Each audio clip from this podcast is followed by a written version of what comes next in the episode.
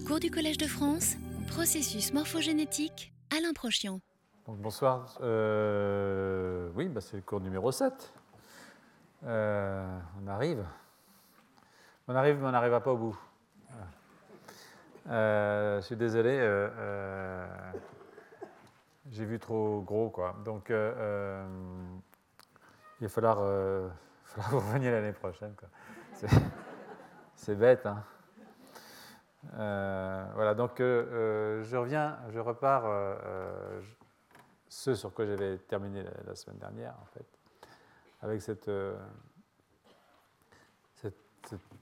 introduction de, de, en fait, qui est un, des grands monsieur de l'évolution de la génomique et, de la cognition et qui donc, euh, je vous le disais déjà la semaine dernière, résume assez bien euh, euh, ce sur quoi nous sommes engagés cette année et ce sur quoi nous allons continuer de nous engager l'année prochaine. Donc. et qui est donc l'idée que les perspectives évolutives et développementales peuvent nous donner une idée de, qu'est-ce qui d'abord a permis la construction de cette chose là-haut, là, un, peu, monstrueuse, il faut bien le dire, hein, monstrueuse, oui, à vrai dire et en même temps euh, euh, comment euh, cette chose est porteuse de, maladies. Donc moi je pense, mais bon, tout le monde n'est pas d'accord avec moi, qu'elles ont une forme spécifique, en tout cas, sinon si elles sont spécifiques de Sapiens, en tout cas des formes spécifiques chez Sapiens. En particulier les maladies neurologiques et psychiatriques, comme on en a souvent parlé. Et j'avais terminé donc sur ce diapositive que je n'avais pas eu le temps de vous décrire complètement. Je vous rappelais que quand on compare euh, euh, deux gènes entre. C'est un peu comme des manuscrits, hein. c'est la même, même, problématique. Quand vous regardez, comparez deux gènes entre deux espèces, pour savoir euh, qui a évolué, il faut, savoir, faut avoir toujours un, groupe externe. En l'occurrence, Laurent Goutan sert souvent de groupe externe quand on compare les génomes des chimpanzés et ceux des sapiens. Et là, ce que vous voyez aussi, c'est que euh, vous avez toute une série de, modèles animaux. Euh, on ne peut pas travailler sur Sapiens, très peu, et chez le chimpanzé encore moins, je dirais. Pourtant vrai. Euh, et donc, vous avez plein de modèles animaux qui sont imparfaits, mais qui chacun peut apporter un petit quelque chose. Vous voyez, Sapiens ne peut rien apporter, c'est connu.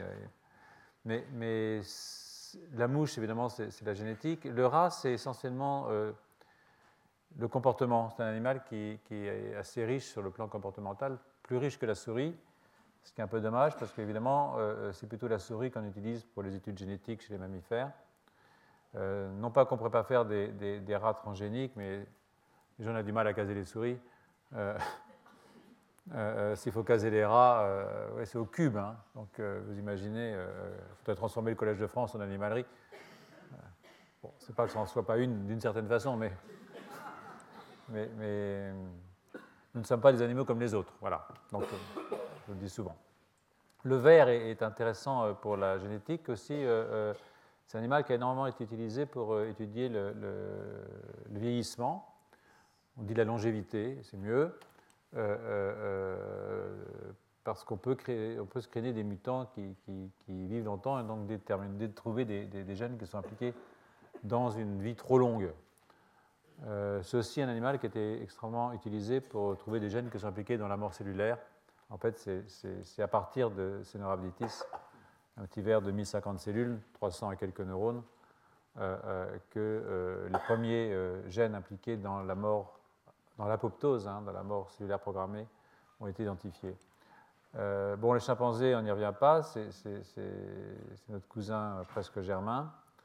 le poisson zèbre est probablement un, des modèles qui montent aujourd'hui depuis un certain temps. D'ailleurs, euh, on peut commencer à pouvoir, on peut faire du comportement, on peut travailler sur le rêve du, poisson zèbre.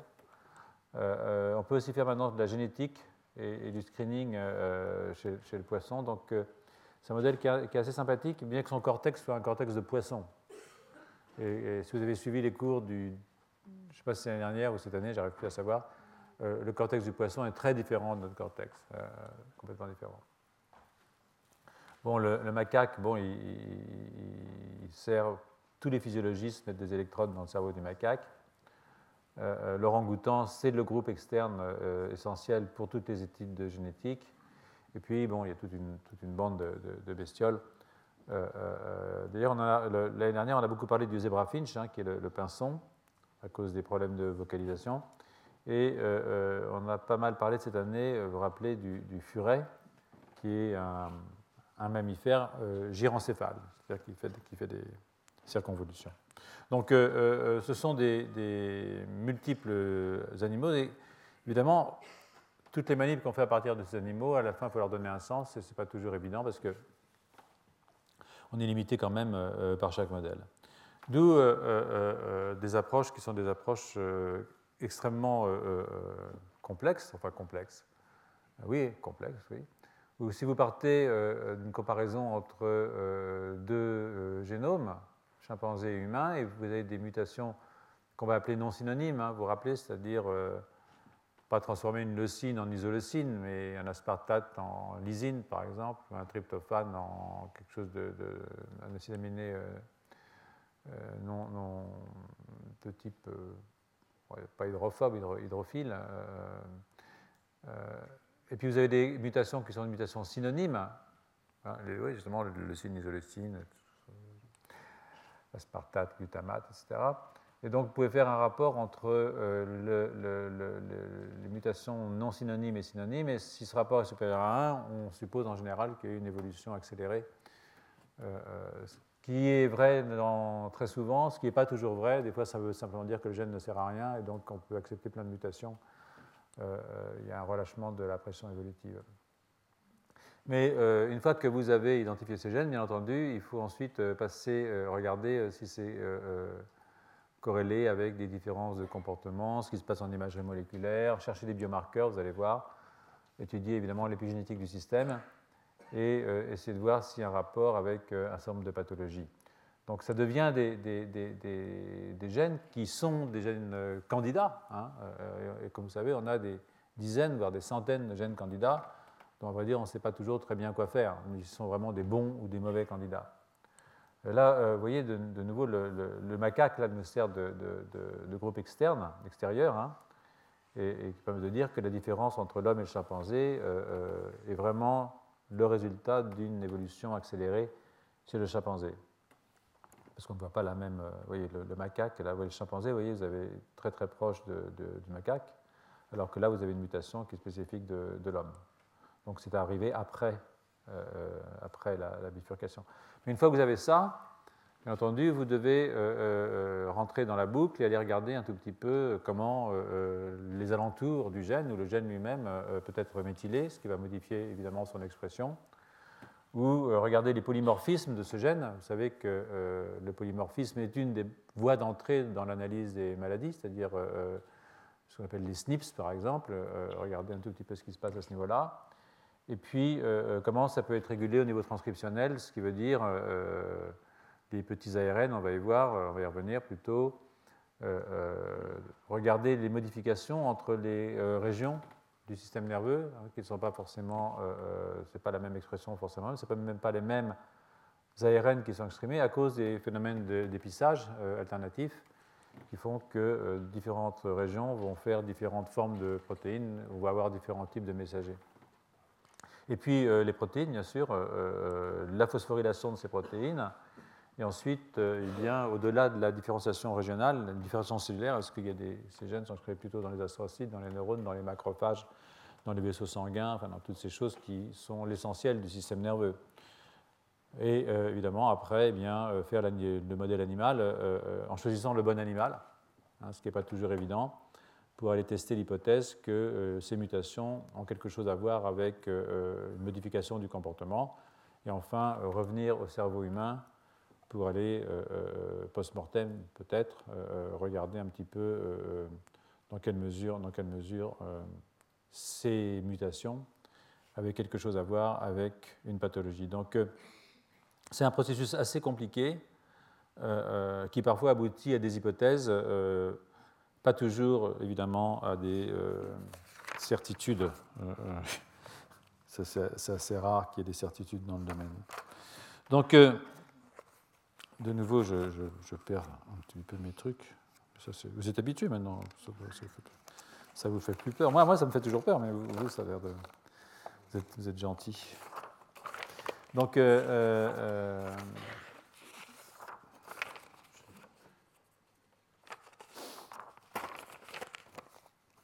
on va regarder ça un tout petit peu plus tard. Hein. Donc, part, d'autre part je ne pense pas qu'on puisse ignorer euh, complètement, euh, euh, une fois qu'on a regardé tous ces niveaux dont je vous parlais tout à l'heure, on va rester là pour l'instant, on ne peut pas ignorer le développement hein, lui-même, c'est-à-dire qu'est-ce qui se passe au cours du développement, du fait de la valeur adaptative du développement. Hein.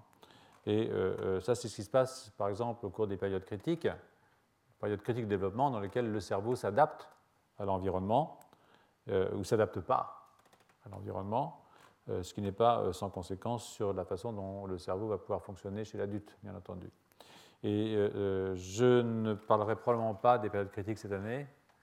je crois que malheureusement, je serai obligé d'en parler l'année prochaine, parce que les deux prochains cours, peut-être la dernière cours peut-être, mais je pense que le prochain cours sera essentiellement consacré au problème de l'évolution du métabolisme et des modifications métaboliques qu'on peut rencontrer chez les schizophrènes en particulier. Euh, pour des raisons tout à fait euh, évidentes, c'est que, euh, comme je vous le dis, comme je vais encore vous le répéter aujourd'hui, je suis assez convaincu maintenant, après toute cette biblio que j'ai faite, que c'est une cible tout à fait intéressante pour comprendre ces maladies neurologiques ou psychiatriques. Donc, je l'ai souligné souvent, hein, même très souvent, il est euh, impossible de comprendre, même absolument, c'est plus que difficile, je pense qu'il est impossible de comprendre comment un si petit nombre de gènes, hein, nous n'avons que 20 000 gènes, euh, euh, peut rendre compte de la complexité de l'espèce qui est la nôtre, et surtout de la complexité de nos comportements sociaux. Hein. Donc si vous partez du cerveau qui est un cerveau archétype de mammifère, c'est clair qu'il y a énormément de modifications qui se sont introduites et j'en ai discuté certaines. Hein, rappelez-vous, euh, la taille du cerveau, enfin, les bords qui changent, etc. -dire que, euh, euh, ce que j'essaie de vous montrer, c'est à quel point le cerveau humain était à la fois sur le même archétype, sur le même modèle, mais était extraordinairement différent du cerveau des autres espèces. Hein. même si c'est le même plan, on n'a pas construit la maison de la même façon. C'est un peu comme les tétrapodes. Hein. Si vous regardez un chien, bon, il a deux, membres avant, deux membres arrière, comme vous et moi, mais ce n'est pas tout à fait la même animal. Donc, euh, euh, ces modifications ont été introduites, euh, on a discuté, et ce qu'on peut penser évidemment, c'est que, le niveau d'expression des gènes, l'étude du niveau d'expression des gènes, pourrait être une, approche efficace pour essayer de comprendre cette nouvelle complexité des comportements sociaux chez nous. Vous avez vu que je ne suis pas entièrement d'accord avec ça. Ça a été fait quand même la semaine dernière, vous avez vu ça. ça a été fait quand même hein, dans plusieurs c'est pas grave. Hein. Dans plusieurs euh, études, euh, on a trouvé des, facteurs de transcription qui sont beaucoup plus fortement exprimés euh, chez nous. Par exemple, une protéine à doigt de zinc, qui est un facteur de transcription qui s'appelle le crab zinc finger. L'autre façon de faire, c'est de regarder la différence d'expression des gènes au cours du vieillissement du cerveau humain, dans le contexte évidemment de la longévité exceptionnelle euh, de notre espèce. Hein. On peut dire que les gènes dont l'expression euh, corrèle avec le vieillissement sont aussi ceux qui ont une moindre euh, conservation évolutive. Et ça suggère qu'ils ont pu faire l'objet d'une sélection positive et avoir un rôle à jouer dans la préservation de la neurodégénérescence. Hein, et donc, s'ils mutent, euh, euh, on peut imaginer euh, que c'est une voie d'approche à, la neurodégénérescence, c'est-à-dire la corrélation entre l'apparition de nouveaux gènes ou une expression très forte de certains gènes corrélés avec le vieillissement est peut-être une, voie d'entrée. Donc il y a des chercheurs qui ont été cherchés dans ce sens-là, ils sont payés pour ça. je ne vais pas développer ça parce que j'aimerais arriver quand même avant la fin du cours à ces histoires de métabolisme qui fera un bon, un bon, un bon point d'arrêt un bon point de redépart l'année prochaine.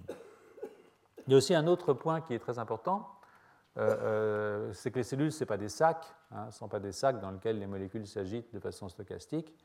La question des localisations subcellulaires est une question extraordinairement importante euh, dans la physiologie cellulaire. par exemple, il y a une, glutamate dehydrogénase GLUT2 qui ne trouve que chez les hominidés, hein, qu'on ne trouve pas chez les autres, dans les autres embranchements, et qui se localise spécifiquement à la mitochondrie chez nous, en comparaison avec une forme ancestrale que vous appelez GLUD1, c'est GLUD1, qui est une, donc une, glutamate dihydrogénase qui, qui recycle le glutamate en, alpha-cétoglutarate. Donc euh, euh, cette localisation est importante. Il y a tous les gènes de localisation qui, évidemment, de ce point de vue, sont importants. Toutes les petites protéines G, les RAB, euh, le transport. vous allez voir que le transport est un truc qui n'est pas sans intérêt par rapport aux questions qui nous préoccupent. En fait, en, plus, si les expressions différentielles jouent un rôle, elle en joue un peut-être. Vous avez vu la dernière fois que je vous avais dit que la connectivité des gènes était plus importante que l'expression différentielle. Ça ne veut pas dire que l'expression différentielle ne joue pas un rôle, hein. mais si elle joue un rôle, euh, euh, encore faut-il tenir compte euh, des épissages différentiels hein, et, des enzymes qui font le travail, c'est-à-dire les, enzymes qui épissent, et dont certains, certaines sont spécifiquement neuronales. C'est-à-dire qu'on a des enzymes d'épissage qui sont uniquement dans les neurones et qui font des formes épissées neuronales.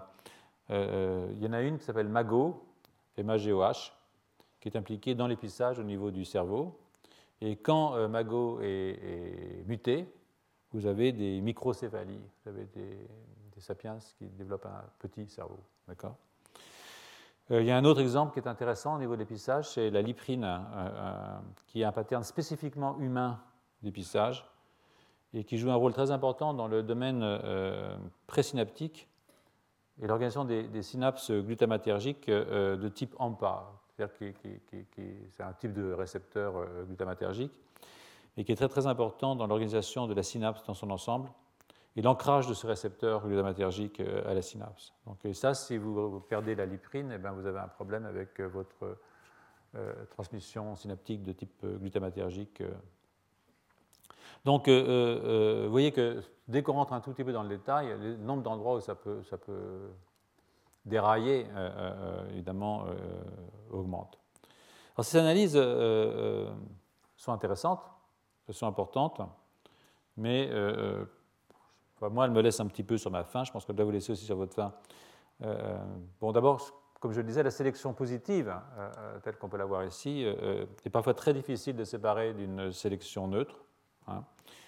Et euh, il est surtout très difficile, euh, en tout cas c'est ce qui me semble après la lecture de ces papiers, de comprendre parmi ces changements d'expression lesquels euh, ont une valeur fonctionnelle. Hein. C'est-à-dire que c'est un problème qui est un problème majeur, je dirais, dans l'étude de la physiologie et du développement de ce que c'est qu'il est extrêmement difficile, dans les expériences qu'on peut faire dans un laboratoire, d'introduire une une modification contrôlée de l'expression d'un gène.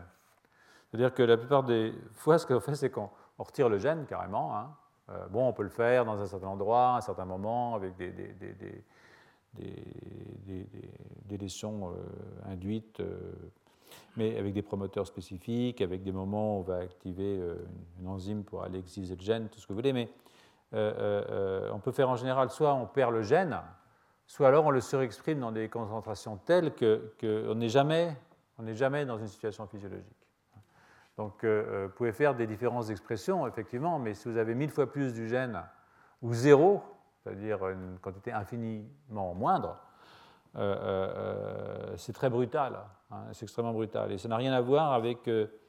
ça ne permet pas, enfin c'est mon point de vue en tout cas, une compréhension extrêmement fine de la signification physiologique d'un changement d'expression de ces gènes et encore moins euh, sur le plan évolutif des changements d'expression de ces gènes. Donc là, c'est un outil, c'est vrai, c'est un outil qui nous manque hein, euh, dans nos modèles expérimentaux, euh, euh, c'est-à-dire de varier un gène de facteur 10%. Hein, et, c'est ça qui compte. Hein, donc c'est pourquoi moi je trouve que l'analyse des réseaux de gènes, celle que je vous ai présentée la semaine dernière, vous vous rappelez, on comparait les réseaux de gènes chez un chimpanzé et chez un sapiens, enfin trois chimpanzés, trois sapiens. il y avait 18 chimpanzés et 18 sapiens, donc c'était une manip qui était quand même assez puissante, où on avait euh, identifié ces massifs, vous vous rappelez, ce massif transmission synaptique, morphologie neuronale, puis un massif métabolique avec des gènes hub, hein, des hub genes, et, à, la place à partir de, de, microarrays, on avait montré que la connectivité permettait de faire apparaître ces massifs régulés différemment entre nous et, les chimpanzés. C'est pour ça que je pense que ça, c'était une analyse euh, euh, plus prometteuse, hein, parce qu'elle associe la différence d'expression, c'est vrai, aussi la différence de connectivité, hein, comme vous vous rappelez. Et ça, je crois que c'est une bonne définition de, la physiologie. Donc si on cherche euh, euh, les points de convergence de la plupart de ces études d'expression, c'est sûr qu'un des points particulièrement intéressants, euh, j'y reviens toujours, mais je crois que c'est... Pour moi, c'est un peu une découverte, hein, d'une certaine façon. Donc, bon, c'est l'ensemble des... Les cours me servent quand même à quelque chose. L'ensemble des gènes du métabolisme énergétique. et c'est vraiment de ce côté-là qu'il y a une très forte différence entre les humains et les autres primates. Donc, euh, euh, il est important, je crois, de constater que certains de ces réseaux métaboliques, en particulier ceux qui sont associés à la mitochondrie, sont en rapport avec le vieillissement cérébral euh, et, beaucoup de maladies neurogénératives. Hein. Donc, je vous l'ai dit au début du cours, je vous le répète, la demande énergétique imposée par ce cortex monstrueux qui est le nôtre est, à mon avis, une, des clés pour la compréhension euh, de nombre de maladies spécifiquement humaines. Et c'est pour ça que je pense que ces maladies sont spécifiquement humaines, parce que notre cerveau, personne n'a un truc pareil euh, euh, à l'avant de son corps. Hein, ça n'existe pas. Nous devrions avoir un cerveau, je dis souvent, de 500 cm3 si nous étions des singes comme les autres. Nous avons ces 900 cm3 de trop. Et je crois que tout le malheur vient de ces 900 cm3 de trop. Euh, bah oui, peut dire qu'on serait plus heureux sans les 900 cm3. Bon, ce serait moins tragique, donc moins intéressant, mais euh, euh, ouais, enfin bon, il y a des jours, il y a surtout des nuits, euh, comme vous savez, on peut se poser la question. Donc, j'ai plusieurs fois mentionné que beaucoup d'études, y compris certaines que j'ai présentées ici, euh, devrait être un jour corrigé euh, du fait des nouvelles techniques de séquençage, euh, qui permettent maintenant de séquencer tous les ARN prélevés dans un tissu, dans un groupe de cellules, voire dans une cellule. Hein, ce n'est plus maintenant les techniques par microarray, comme on dit, où on prend les messagers, on fait des cDNA et on les balance sur des petites chips où il y a un petit morceau d'ADN complémentaire pour voir quels sont les gènes qui sont exprimés et différencier entre deux tissus. Maintenant, ce qu'on peut faire, c'est séquencer l'ARN complet, donc avoir pour chaque tissu l'idée de quel gène est exprimé et à quelle concentration. Donc ça, et quelle, forme, euh, épicée ou pas, etc. Donc ça donne des informations euh, tout, à fait, tout à fait importantes. Donc en, 2010, ça fait deux ou trois ans qu'on commence à avoir accès de façon courante euh, au séquençage total de l'ARN. Quand je dis deux ou trois ans, c'est un peu optimiste, c'est plutôt un ou deux ans.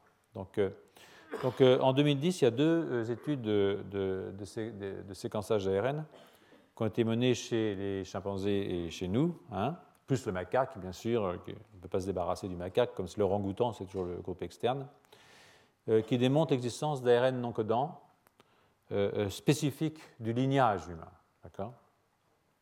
Donc, j'ai une première de ces études qui, qui, a été faite par un type qui s'appelle Babbitt et ses collègues, euh, euh, euh, les auteurs se sont penchés sur l'expression de transcrit dans le cortex frontal de trois humains, de trois chimpanzés et de trois macaques. Et on ne trouve pas une expression en général, et ça de nouveau, vous voyez, c'est ce problème de l'expression différentielle, on ne trouve pas une expression forcément plus grande chez nous, hein, ni un plus grand nombre de gènes exprimés. Mais en revanche, euh, certaines catégories de gènes semblent plus fortement exprimées. Il y a certains qui sont plus fortement exprimés et qui appartiennent aux catégories que je me suis permis de surligner ici et euh, euh, qui sont intéressantes. Vous voyez que vous avez bien, bien entendu toujours les transports de soluté en jaune, à ce qui a à voir avec. J'ai du mal à distinguer le jaune du vert, mais en jaune, c'est plutôt ce qui a à voir avec le. Alors, il y a deux façons de regarder. Il y a, Gene Ontology, il y a Panther, ce sont deux programmes différents euh, qui sont accessibles aux chercheurs. Donc en général, c'est assez redondant ce qu'on peut trouver dans les deux programmes. Mais vous voyez que vous avez donc ce qui a à voir avec euh, euh, le métabolisme énergétique.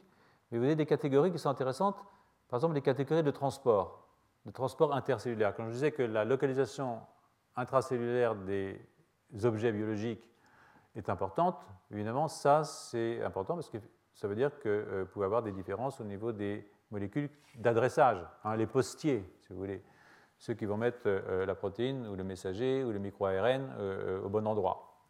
Et puis, vous avez aussi quelque chose qui est assez intéressant qui apparaît, c'est les problèmes de réparation et de métabolisme de l'ADN. Et ça, ça ne devrait pas vous étonner parce que euh, bah, c'est bien de le retrouver dans les études génétiques. Mais ce n'est pas extraordinairement étonnant dans la mesure où, avec le vieillissement, eh euh, euh, l'ADN en prend un coup. Quoi, hein, ça casse. Hein, et ça se répare. Mais pas toujours comme il faut. Ça, c'est moins bien. Voilà. Donc, c'est la vie. Hein, on dirait Kurt von Gutt. Donc, donc là, c'est. Alors vous avez aussi la question des lipides. Hein. On voit apparaître en bleu là en bas une catégorie de type lipidique. Et ça, c'est bon, ça peut être cérébral. Hein. Ça peut aussi être lié, euh, plus probablement, je pense que c'est probablement lié à des problèmes de changement de, régime alimentaire. C'est-à-dire que nous n'avons pas le même régime alimentaire euh, que nos lointains cousins. Voilà, donc euh, de plus en plus lointains en ce qui me concerne, je peux dire remarquer, mais finalement, je ne suis pas sûr qu'on soit des singes. Voilà. Donc, euh, euh, euh, une deuxième étude de, séquençage d'ARN liée à, qui a été faite par M. Xu et collègues. je n'ai pas de diapositive pour ça. Elle mérite de citer, en dépit du fait qu'elle se concentre sur une région qui est une région moins noble que le cortex, qui est ce qu'on appelle le cervelet, le truc là qui est derrière. Et euh, ces chercheurs ont également fait du RNA sequencing sur euh, euh, les transcrits, mais sur les transcrits sans poly-A. Vous savez que les ARN messagers, la plupart des ARN messagers que nous avons, ont une queue poly-A. A, c'est un, nucléotide, hein, polyadénosine.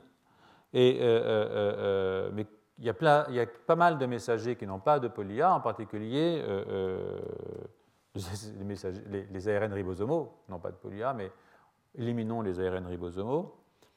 Mais euh, il y a des ARN euh, comme les micro-ARN, comme les ARN qui sont euh, entre les gènes, etc., des antisens, les gènes mitochondriaux, les ARN mitochondriaux, encodés par les mitochondries, hein, il n'y en a pas beaucoup, mais il y en a quand même quelques-uns, ça fait 2% de ces gènes, eh bien, qui n'ont pas de, donc toutes ces, catégories, ARN, je retire l'ARN ribosomal, mais toutes ces catégories, euh, mitochondries, euh, jonction, exon, exon, euh, certains exons qui ne sont pas polyadénylés, ça fait à peu près un tiers de ce qu'on appelle le transcriptome. Et le reste se distribue, c'est ça qui est intéressant, entre les introns, c'est-à-dire les régions qu'on fait, vous savez, un gène est fait d'exons et d'introns. Et l'épissage, ça veut dire retirer les introns pour rejoindre les exons. Mais ce petit morceau qui reste, là, qui ne code pas pour de la protéine, mais qui est quand même dans le, dans le gène, s'appelle un intron. Donc, 49% euh, euh, euh, de ce qu'on voit, c'est de l'intron. Donc, il y a beaucoup d'introns qui sont transcrits hein, et qui restent là. Et puis, pour 26%, des régions intergéniques. Vous vous rappelez, la semaine dernière, je vous ai montré, je crois que j'avais montré des introns puis des régions intergéniques la semaine dernière, donc je n'ai pas voulu remettre la diapositive. Donc, je n'ai pas pensé, j'aurais dû la remettre, mais pas, pas grave. Donc euh, euh, ça, ça veut dire qu'en fait ces régions sont quand même sont transcrites. Quoi. Et donc parmi les, séquences intergéniques et introniques, donc celles qui nous intéressent le plus là, on voit que la moitié, la moitié provient de ce qu'on appelle des séquences répétées, qui occupent chez nous 42% de notre génome. Donc, euh, euh, alors ce, que disent les auteurs qui est intéressant, c'est que cette expression est proportionnelle euh, à la fraction du génome occupé. Donc, ils disent que ça pourrait être du bruit transcriptionnel. Je n'aime pas beaucoup ça. Je pense que c'est des façons de ne pas faire face au truc. c'est peut-être du bruit, mais peut-être que ça n'en est pas. Hein. c'est difficile d'imaginer qu'on fait des molécules qui ne servent à rien. Et quand on regarde certains de ces transcrits répétés de basse complexité, c'est-à-dire pas trop répétés, avec quelques exemplaires euh, de ces transcrits, eh bien, euh, euh, on se rend compte que leur expression est plus forte. donc, peut-être que là, c'est plus du bruit du tout, parce que ça a probablement du sens d'avoir ces, transcrits. Donc, comme vous le savez, plus de 90% des séquences répétées chez Sapiens proviennent de l'activité d'éléments transposables, on en a souvent parlé. J'y reviendrai beaucoup l'année prochaine, je pense. J'espérais pouvoir traiter ça cette année, mais je crois que je n'aurai pas le temps. Enfin, je suis sûr que je n'aurai pas le temps. Euh, euh, et ça s'est amplifié euh, pendant plusieurs centaines de millions d'années. Donc ça n'a pas commencé avec nous, hein, cette sorte de, transposition.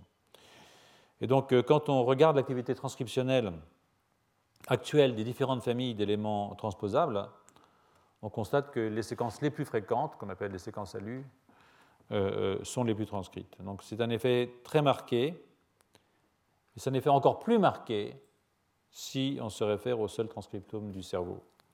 Donc, euh, euh, euh, c'est un phénomène qu'on retrouve chez les deux autres espèces, hein, pas uniquement chez nous, on le retrouve aussi chez le chimpanzé chez le macaque.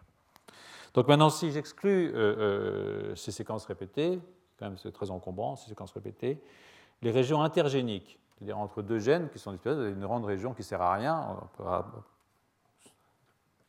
elle sert, mais on pensait qu'elle ne servait à rien, on se rend compte que vous avez là 7% de l'ARN humain de nature non ribosomale. Si vous retirez les ribosomes, euh, il reste 7% euh, de l'ARN humain qui est en fait de l'ARN intergénique. Et, ces régions ne, sont pas euh, distribuées au hasard. C'est ça qui est intéressant. Leur expression est du même niveau que celle des gènes qui sont à proximité. Hein. C'est pour ça qu'on les appelle régions intergéniques hautement transcrites. Donc euh, il y en a un millier environ. Donc il y a un millier de ces régions qui sont intergéniques mais assez proches du gène. Donc vous voyez, vous avez Paris, Marseille, c'est entre Paris et Marseille, mais ça peut être assez près de Paris, assez près de Marseille, même s'il y a zéro ville entre les deux. Dites pas ça aux Lyonnais. Voilà. Donc euh, euh, ces régions sont un millier. Elles ont des tailles distribuées. Il y a deux pics, mais une taille intéressante, c'est 500 nucléotides, et ce qui correspond à la taille moyenne d'un exon. Et en fait, euh, euh, elles sont groupées et elles sont séparées par d'autres petites régions donc, qui seraient comme des introns d'ARN non codants. C'est comme s'il y avait des, gènes ARN euh, qui seraient distribués entre des gènes protéines, si vous voyez ce que je veux dire, ce qui est assez amusant comme, concept. Donc ça ouvre l'hypothèse que les transcrits non codants auraient des structures aussi en exon-intron, mais pour des ARN, pas pour des protéines. Donc si on s'intéresse à la localisation de, ces régions intergéniques hautement transcrites, euh, donc on constate, je vous l'ai dit, qu'elles sont euh, euh, riches, non je ne l'ai pas dit, si elles sont riches en, gènes, puisqu'elles sont à moins de 10 kilobases, ce qui n'est rien du tout, hein, à moins de 10 kilobases d'un gène annoté, comme on dit, c'est-à-dire qui, qui, a été identifié. Et pour ce qui est de leur fonction, je ne sais pas si c'est ça.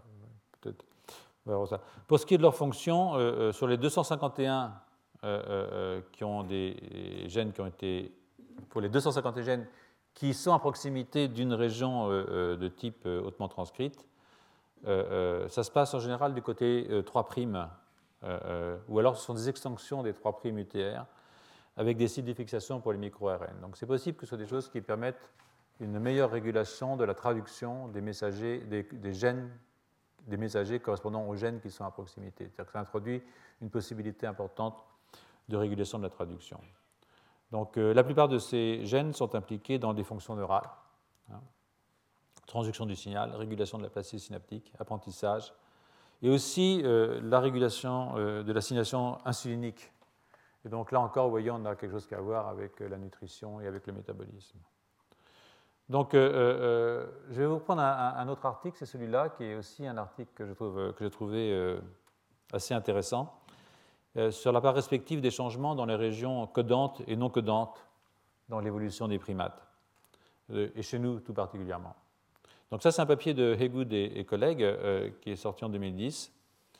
ils ont aussi utilisé les deux logiciels, un Panther et Panther Ego et Gene Ontology plus les, données d'expression qu'on peut trouver en particulier sur le site de Atlas Novartis. Donc, euh, euh, pour comparer les sélections positives, hein, euh, positives, c'est-à-dire, vous avez vu tout à l'heure, K sur KS supérieur à 1, dans les régions codantes et dans les régions non codantes. Hein, donc, quand c'est des régions non codantes, ce n'est pas un acide aminé qui a changé, mais c'est un nucléotide. Donc, et, dans les régions, euh, et, la nature des gènes qui sont sélectionnés, en associant évidemment chaque région non codante avec le gène le plus proche. Hein. Et ça, on est obligé de faire ça parce que euh, le génome non codant n'a pas été entièrement annoté, c'est-à-dire qu'il n'est pas entièrement connu. Ça reste encore une sorte de boîte noire euh, dans notre, dans notre euh, génome. Hein. C'est un, truc assez compliqué. Ça va venir, on va, y arriver. Et c'est quand même 98% du génome, donc ça fait du monde. Donc ces diapositives là que je, vous montre résument assez bien le résultat principal dont je, voulais vous parler, c'est que d'une part, les régions non codantes euh, au voisinage de gènes impliqués dans la neurogénèse. Alors, vous voyez, ça, ce sont les régions non codantes en rouge. Hein. Vous voyez tout de suite que vous avez euh, une très forte euh, évolution de ces régions non codantes, et surtout quand elles sont associées à des gènes, à proximité de gènes qui sont impliqués dans la neurogénèse. Combien je fais de neurones, je fais des glis, rappelez-vous, les, zones subventriculaires externes, enfin out et inner, OSVZ, ISVZ. Donc ça, c'est intéressant. Aussi dans la construction des muscles. Ça, c'est pas mal. Hein. C'est-à-dire qu'on peut aussi courir, euh, euh, euh, sauver. Quoi. Donc ça, c'est d'autres activités neuronales que la neurogénèse. Vous voyez que c'est quand même très très fort. Alors que les régions codantes, finalement, n'ont pas tellement évolué. Hein. C'est ça qui est intéressant. C'est-à-dire que au, voisinage des régions codantes, bon, il se passe pas, dans les régions codantes, il ne se passe pas grand-chose. Mais les éléments régulateurs ont, énormément augmenté, ont énormément muté. dans le muscle, c'est pareil. Hein. Euh, si vous regardez euh, dans, l'immunité, ce n'est pas pareil. Les deux ont changé à la même vitesse. Et vous avez euh, des systèmes où c'est essentiellement des régulations ou des modifications des, régions, des régions codantes, pour autant que je puisse voir clair avec cette histoire. Donc, quand je dis impliqué dans la ça veut dire prolifération, migration, guidage axonal. Donc, voilà quoi. Donc, euh, euh, d'autre part, ce qui est intéressant quand on regarde les modifications dans les régions non codantes, c'est qu'elles sont corrélées plus avec les gènes qui sont exprimés dans le système nerveux. Voyez? Donc, en fait, euh, il y a quand même quelque chose de spécifique dans la régulation des régions, enfin dans la modification des régions non codantes au niveau, à proximité de gènes qui sont impliqués dans la neurogénèse. Bon, vous direz, c'est normal, la neurogénèse, ça se fait plutôt dans le système nerveux. Mais euh, euh, euh, là, ça paraît sous une représentation relativement claire. Donc voilà, quoi, donc compliqué, mais, mais c'était simple, ce serait pas drôle. C'est ce que je me dis des fois pour me consoler, mais il y a des jours, j'aimerais que ce soit plus simple. vous aussi, je suppose. Donc, moi, je pensais honnêtement, la semaine dernière, J'en avais fini avec ces histoires d'ARN régulateur et autres, parce que j'en ai un, petit peu assez, vous aussi, j'imagine, mais j'ai essayé de vous faire souffrir encore quelques minutes. Euh, euh, euh, je voulais passer tout de suite au bloc métabolisme, mais il se trouve que cette semaine, la semaine dernière, sont sortis un certain nombre de papiers, c'est un hasard, qui sont en plein dans le sujet. Et, je pense que c'est intéressant aussi pour vous d'avoir ce qui sort le plus récemment. Après tout, donc il y a une revue en particulier qui est intéressante, qui est une revue de, Esteller et, collègues dans Nature Reviews Genetic qui vient de sortir la semaine dernière, dans lequel euh, cet auteur, bon, il nous rappelle évidemment qu'il y a 1,5% du génome euh, qui est codant, 2% si on inclut les régions 5' et 3' UTR, bien entendu. Euh, donc, et il nous fait tout un, listing qui, je crois, peut vous intéresser euh, euh, de, ces, euh, de ces ARN. On connaît bien les, micro-ARN, hein. maintenant tout le monde connaît les micro-ARN qui essentiellement régulent, régule la traduction.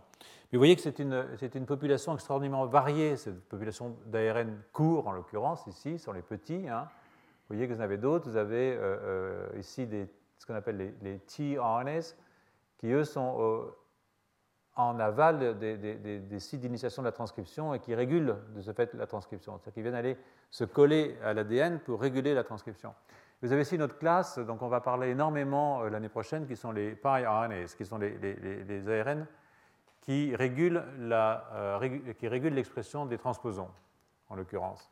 Et ce euh, sont des gènes, trucs qui, nous amusent beaucoup, parce que, euh, un, ça régule la méthylation du génome, donc l'expression génétique, et surtout, ça permet de faire des trous dans l'ADN, donc ça le casse, et donc c'est intéressant parce que c'est une des, sources de vieillissement, de casser l'ADN, et en même temps, dans les cellules qui prolifèrent, c'est une façon de rétrotransposer dans ce cas-là et de faire la diversité dans vos cellules. Hein. Vous savez qu'il n'y a pas une cellule chez vous qui ressemble à la cellule d'à côté. Et au fur et à mesure que nos cellules souches prolifèrent, eh bien, il est très probable qu'elles se modifient. et une des sources de ces modifications, c'est justement ces ADN sauteurs qui viennent se mettre, qui viennent, hop, et hop, je fais un trou et je le bouche, mais je le bouche avec quelque chose, donc je, modifie euh, ce qui est autour.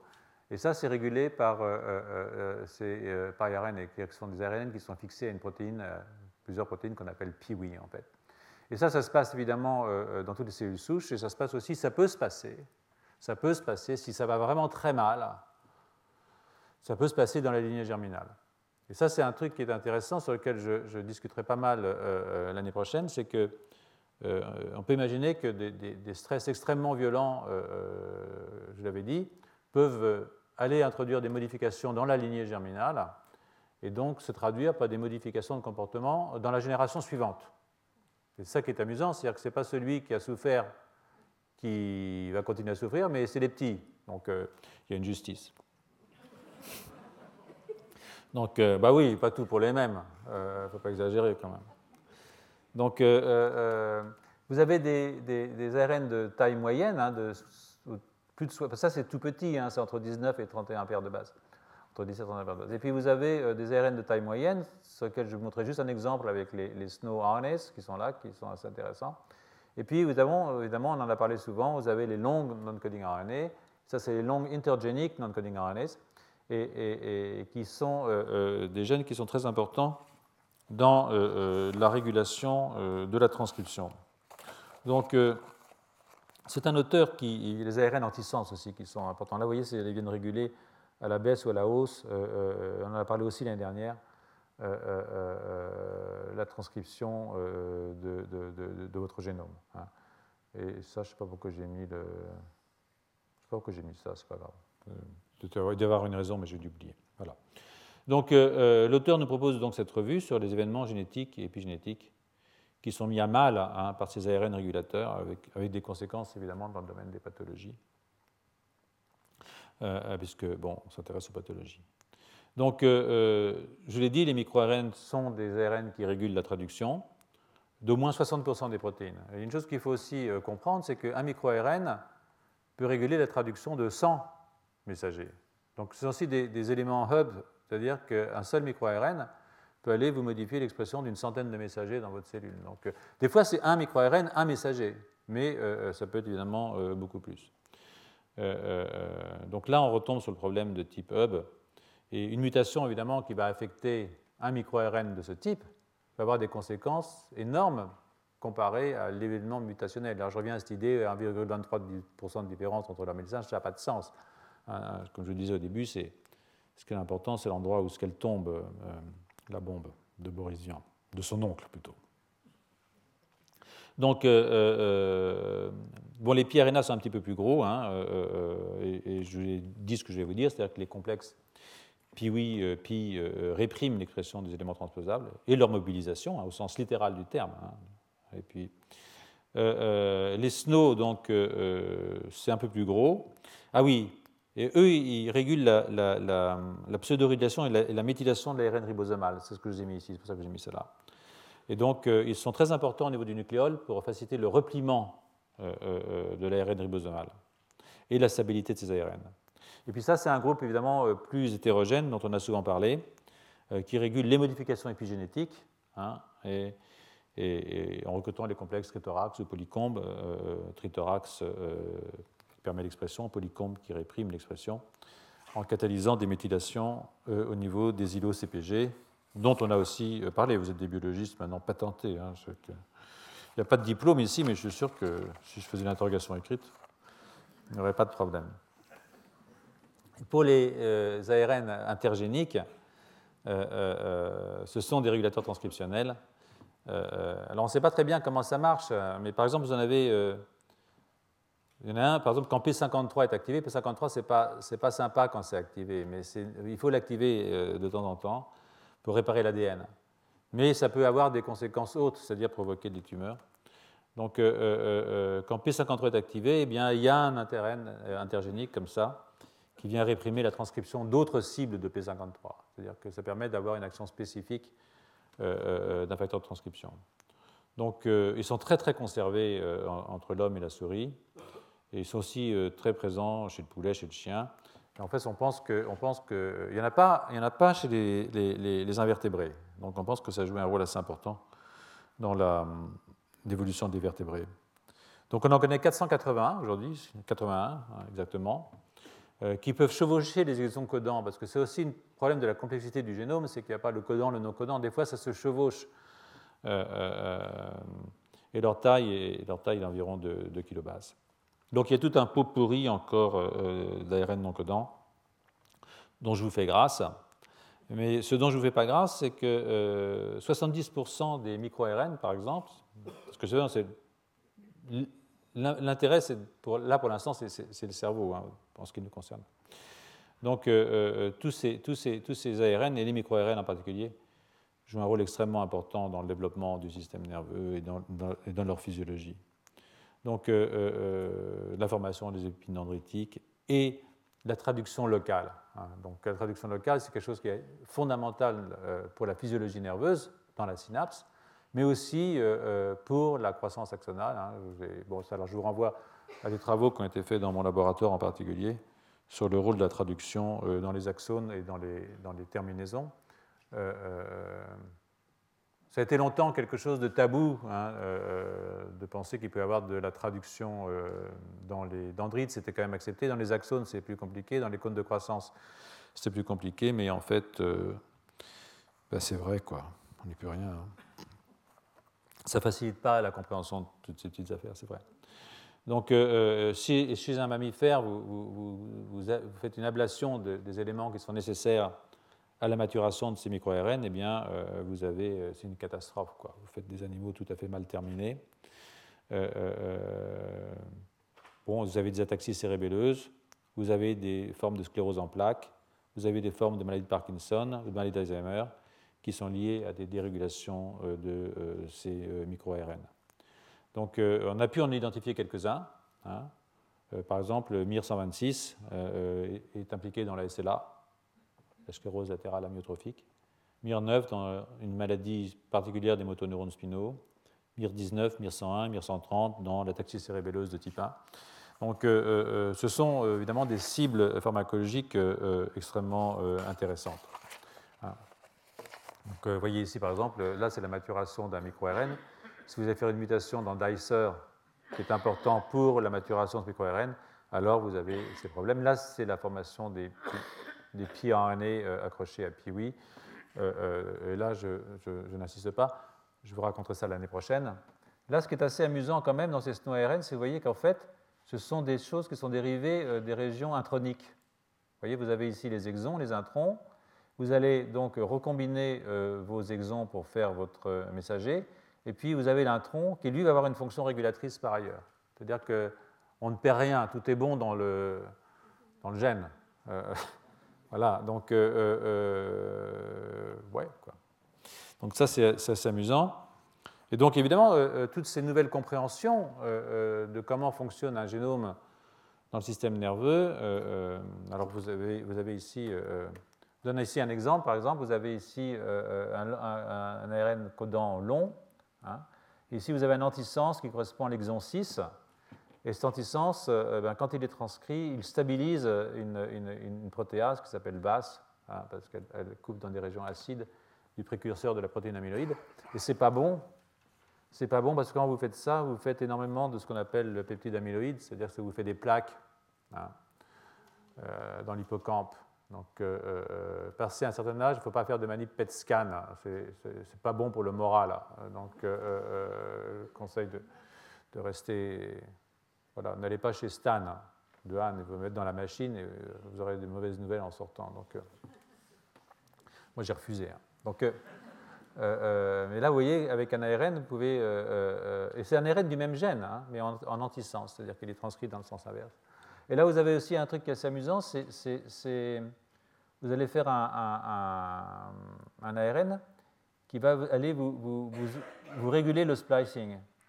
Et, donc, vous allez perdre toute la partie postérieure de votre récepteur. Ici, c'est un récepteur sérotoninergique vous allez faire une maladie qui s'appelle le Prader-Willi syndrome. Ce n'est pas un truc très, très répandu, mais si vous montrez que toutes ces petites régulations par des éléments qui ne sont pas des protéines, par les ARN qu'on voit partout, en fait, c'est l'essentiel de notre génome. Si ça marche mal, ça peut avoir des conséquences évidemment très dramatiques pour tout ce qui est de notre physiologie euh, cérébrale euh, euh, et puis notre vieillissement qui de toute façon est inéluctable. Donc, bon, il faut mieux prendre ça avec plaisir. Donc vous voyez ici toute la liste des maladies. Euh, je n'ai pas tout mis pour ne pas euh, désespérer Billancourt. Euh, mais vous voyez qu'il y a du monde. J'ai retiré le cancer là, parce que bon, c'est quand même la cause principale de mortalité. Donc là, on est resté. Là, c'est les survivors. Hein, mais bon, il y a quand même du monde. Et de toute façon, ceux qui voudront les diapos pourront les avoir et il faudra garder les références si ça vous amuse. C'est pas forcément, forcément amusant, mais enfin bon. Donc euh, ces différentes avancées dans, dans, la compréhension des, étiologies de certaines maladies, bon, évidemment, peuvent ouvrir aussi des voies, ça c'est la bonne nouvelle, euh, euh, sur des approches thérapeutiques, bien entendu. Hein.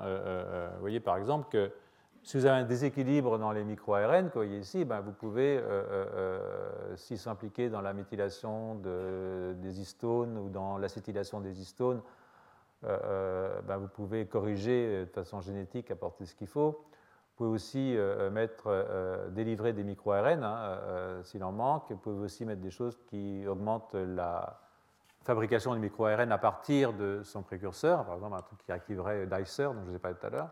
Si vous en avez trop, vous pouvez s'en retirer, vous mettez des antisens, vous pouvez faire des, éponges à micro-ARN pour aller saturer un peu le truc. Donc, évidemment, chaque fois qu'on trouve une nouvelle voie physiologique, on comprend mieux une pathologie et du coup, on a accès c'est moins rapide, bien entendu, euh, euh, euh, mais on peut avoir accès à des, solutions.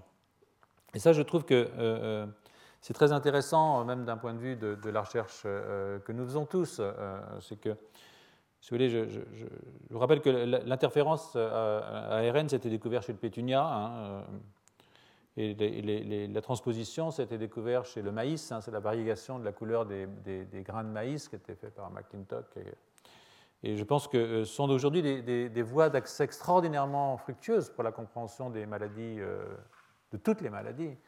je vous assure que, aussi ouvert d'esprit que soient nos, bailleurs de fonds, je ne pense pas que dans un programme cancer, quelqu'un qui sera arrivé en disant je regardais la couleur des, pétales du pétunia euh, aurait eu beaucoup de succès ou la couleur des grains de maïs, on lui aurait peut-être dit, écoutez, repassez, euh, on va faire des choses sérieuses. Euh, et pourtant, euh, et pourtant ben, écoutez, c'est absolument extraordinairement fondamental. Donc, je crois qu'il faut toujours réfléchir que ça ne vient jamais de l'endroit où on croit que ça va venir. Donc, avant d'entrer dans... c'est l'Arlésienne. Donc, avant d'entrer dans la question du métabolisme et de son évolution, euh, euh, euh, je voudrais aussi, toujours du fait des, moissons de la semaine dernière, revenir rapidement sur un truc qui m'avait beaucoup amusé, moi, qui enfin vous, ça peut-être moins fait rire, mais, mais c'est intéressant, une sorte d'édition d'ARN. Hein. C'est-à-dire que vous avez fait un ARN, et eh ben, il ne va pas rester comme il est, il va s'éditer en plus, on va le modifier après. Et donc, très et puis après, très brièvement, peut-être, j'avais d'autres choses, je n'ai pas terminé encore, je ne sais pas ce que j'ai en ce moment, bon. Euh, euh, si je reviens à l'édition, c'est parce que euh, cette semaine euh, sorti un article qui illustre son intérêt dans la question des, maladies de l'esprit, puisque c'est ça qui nous intéresse. Je rappelle que les protéines qui lient l'ARN, les ARN sont transportés, ils sont stabilisés, ils sont mis au bon endroit parce qu'ils se lient à des protéines qui se chargent de faire ce trafic. Hein. C'est-à-dire que si je veux amener un ARN au bon endroit, il faut qu'il y ait une protéine qui l'amène l'ARN au bon endroit. Et donc, euh, euh, il y a des protéines qui, dont c'est le boulot hein, de transporter des ARN. Et donc, ils ont une fonction essentielle à la fois dans la stabilité des messagers, mais aussi dans le contrôle euh, de leur traduction, donc dans le contrôle de l'expression génétique. Et ils agissent, ces protéines agissent dans le noyau comme elles agissent dans le cytoplasme, c'est-à-dire qu'il y, en a partout. Donc, il y a beaucoup de pathologies héréditaires qui sont, dont l'origine peut être recherchée dans des euh, mutations de ces protéines qui transportent les ARN. Alors vous avez vu, ils transportent le pRNA, ils transportent le microRNA. Là, je parle des protéines qui transportent les ARN messagers, hein, les, ARN dont, nous avons l'habitude, vous comme moi. Et dans le cas d'un syndrome, vous avez le syndrome du X fragile, sur lequel a beaucoup travaillé mon collègue Jean-Louis Mandel, qui, qui, qui, donne ses cours ici, eh bien, c'est la forme la plus, répandue, comme vous le savez, de retard mental, le X fragile.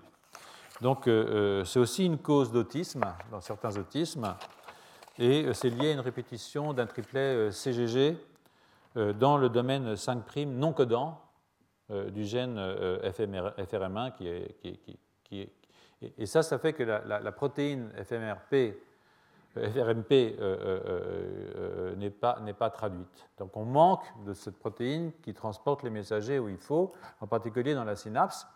Et ben, ça, amène évidemment des, dérégulations de la fonction synaptique et ça interagit avec les systèmes d'interférence ARN et, ça entraîne évidemment des retards mentaux qui sont, qui sont c'est la plus grande forme, je vous l'ai dit, de, de retards mentaux. Donc euh, l'absence de euh, FMRP euh, chez la mouche et les modèles de maladie de l'X fragile chez la souris montrent que c'est la formation des circuits neuronaux et c'est aussi ce qu'on appelle les, long-term potentiation, long-term depression, c'est-à-dire la plasticité synaptique, c'est-à-dire comment une synapse se souvient de ce qu'elle a eu. C'est-à-dire que je tape un coup et le coup suivant, ça tape plus fort ou moins fort. C'est-à-dire qu'il y a une sorte de mémoire de la première euh, truc. Et ça, c'est ce qu'on appelle la plasticité synaptique. Je simplifie un petit peu, mais ce n'est pas grave. Et euh, euh, les travaux de, de, Bogal alors, montrent que, en fait, c'est plus compliqué que ça. C'est toujours plus compliqué que ça. c'est ça qui est sympa. Donc, parce que FMRP module aussi l'activité d'une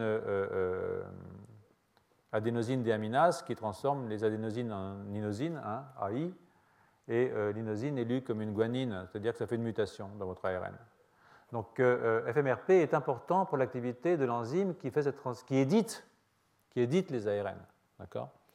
Et en fait, vous pouvez co-immunoprécipiter FMRP et ADAR, hein, et quand sont, qui forment un complexe, et vous voyez ici, par exemple, si vous faites une forme mutée euh, de Hadar, hein, eh bien, vous allez modifier euh, le nombre euh, de, synapses dans ce muscle ici, aussi dans ce muscle-là. Chez, là, on est dans la drosophile, hein, c'est sympa la drosophile parce qu'on peut faire plein de manip assez rapidement.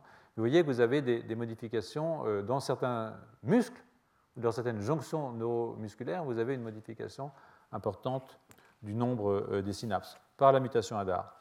Et euh, euh, euh, ce qui se passe, en fait, c'est qu'au niveau nucléaire, ici, vous avez un exon, ici, vous avez l'intron, qui va être épicé, vous avez le deuxième exon, et en fait, vous avez une interaction entre FMRP et ADAR, et FMRP aide ADAR, en l'amenant au bon endroit, à éditer l'exon, c'est-à-dire à faire une mutation de type AI. Et donc après, vous avez le splicing et vous avez votre mutation. Là, l'édition se fait dans le noyau. On peut imaginer que ça se fait ailleurs que dans le noyau. Là, ça se fait dans le noyau dans cet exemple. Et donc, euh, euh, euh, vous avez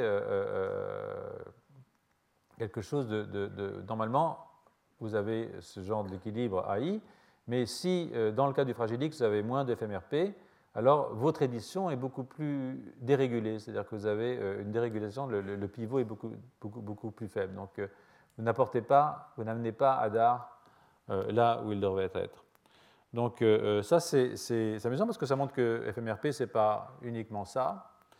Euh, et évidemment, on peut aller chercher les gènes qui sont édités derrière. Hein. On peut même les co-immunoprécipiter, soit avec ADAR, soit avec FMRP. Et on récupère les mêmes gènes, c'est-à-dire qu'il y a des gènes qui sont accrochés, des messagers, qui sont accrochés aux deux protéines. C'était édité par ces ADAR, mais sous le contrôle de FMRP. Et euh, ce sont des, gènes qui sont intéressants, sont des gènes qui sont intéressants. Par exemple, ici, vous avez UNC13 qui est euh, impliqué dans la libération des neuromédiateurs. Ça, c'est dans la transmission synaptique et l'endocytose des vésicules synaptiques. Ici, c'est des fonctions inconnues. Là, c'est un canal calcique. Là, c'est un canal potassique.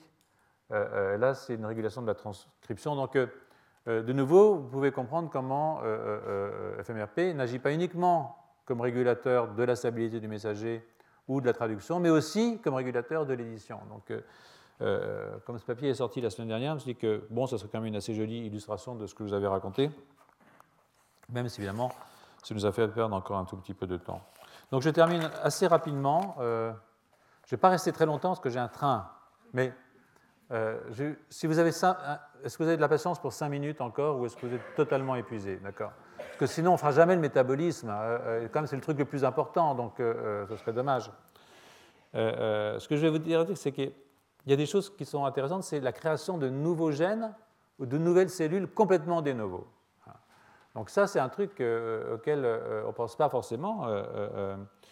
Et là, il y a un article qui est sorti en 2011 aussi par vous et, ses collègues, euh, euh, dans la plupart des cas, vous savez, les nouveaux gènes qui apparaissent ne sont pas véritablement des nouveaux gènes. Ce sont des, gènes qui ont évolué à partir de duplication ou des gènes qui ont évolué à partir de mélanges d'exons. Vous voyez que tout ce génome est tellement flexible. Maintenant que vous aviez cette idée absolument, hein, le génome sacré, euh, ben non, non. Quand je pense qu'il y en a qui ont peur des OGM, ça me fait rigoler. Quoi. Hein, le génome, il, se tripote tout seul, il n'a pas besoin de nous. Hein. Donc, euh, euh, euh, donc dans la plupart des cas, les nouveaux gènes sont toujours. mais il y a toujours eu cette hypothèse de l'apparition de nouveaux gènes, des nouveaux. Hein. Et, bon, l'hypothèse est osée. D'ailleurs, la probabilité pour certains était quasiment nulle. Hein. C'est ce que François Jacob, dans Évolution et, bricolage, qui est un papier qu'il a écrit dans Science en 1976, dit que c'est un événement de probabilité quasiment nulle. Enfin, qu'on soit là aussi, la probabilité est quasiment nulle, on est là quand même. Donc, voilà quoi. Même ce qui est quasiment nul peut arriver. Donc, c'est ce qui est arrivé avec la création de nouveaux gènes. Et, justement, de nouveau, c'est à cause de ces ARN non codants. Parce que pour qu'un nouveau gène arrive, il faut qu'il y ait un ARN qui soit transcrit, d'accord? Donc, vous avez toutes ces régions intergéniques qui peuvent être transcrites. S'il y a des mutations qui font tout d'un coup, ça engage l'expression d'un open reading frame, c'est-à-dire que ça peut être traduit, alors à partir de là, vous pouvez créer de nouvelles protéines. Et, donc, euh, euh, surtout si ces séquences sont divisées en exons introns, comme je le disais tout à l'heure. Donc, euh, ça, c'est une, chose assez, drôle. Et effectivement, on a trouvé pas mal de nouveaux gènes. J'abrège, hein, si ça vous intéresse. De toute façon, je, je, verrai si on peut mettre le cours directement sur le site. Ou sinon, ceux d'entre vous qui le veulent, je, leur donnerai, hein, je leur envoie. Je l'ai toujours fait ça tous les ans, donc ce n'est pas un problème pour moi. Donc, en comparant plusieurs espèces de primates, on a trouvé chez les mouches, bien entendu, mais je passe aux primates pour aller vite. En comparant euh, plusieurs espèces de primates, les auteurs ont identifié 60 euh, euh, nouveaux gènes. Hein. C'est-à-dire que ça veut dire 10 nouveaux gènes par million d'années. bon, bah, c'est pas mal quand même. Il faut attendre, il faut être patient. Et donc, si on fait la séquence de ces nouveaux gènes, par toujours les techniques, on voit que la proportion de gènes qui ont 70% des nouveaux gènes sont exprimés dans le cortex cérébral. et, et, dans les testicules. Ça, c'est assez courant. Ce qui est exprimé dans le cerveau est exprimé dans les testicules. Donc, euh, euh, euh ne me demandez pas pourquoi, j'en sais rien. Et donc, euh, aussi la proportion des, nouveaux gènes qui ont le plus haut niveau d'expression, hein, de nouveau, on est dans le cortex cérébral et dans les testicules. Donc, c'est comme ça. Mais euh, il y a une grande invention apparemment de nouveaux éléments génétiques dans ces deux organes.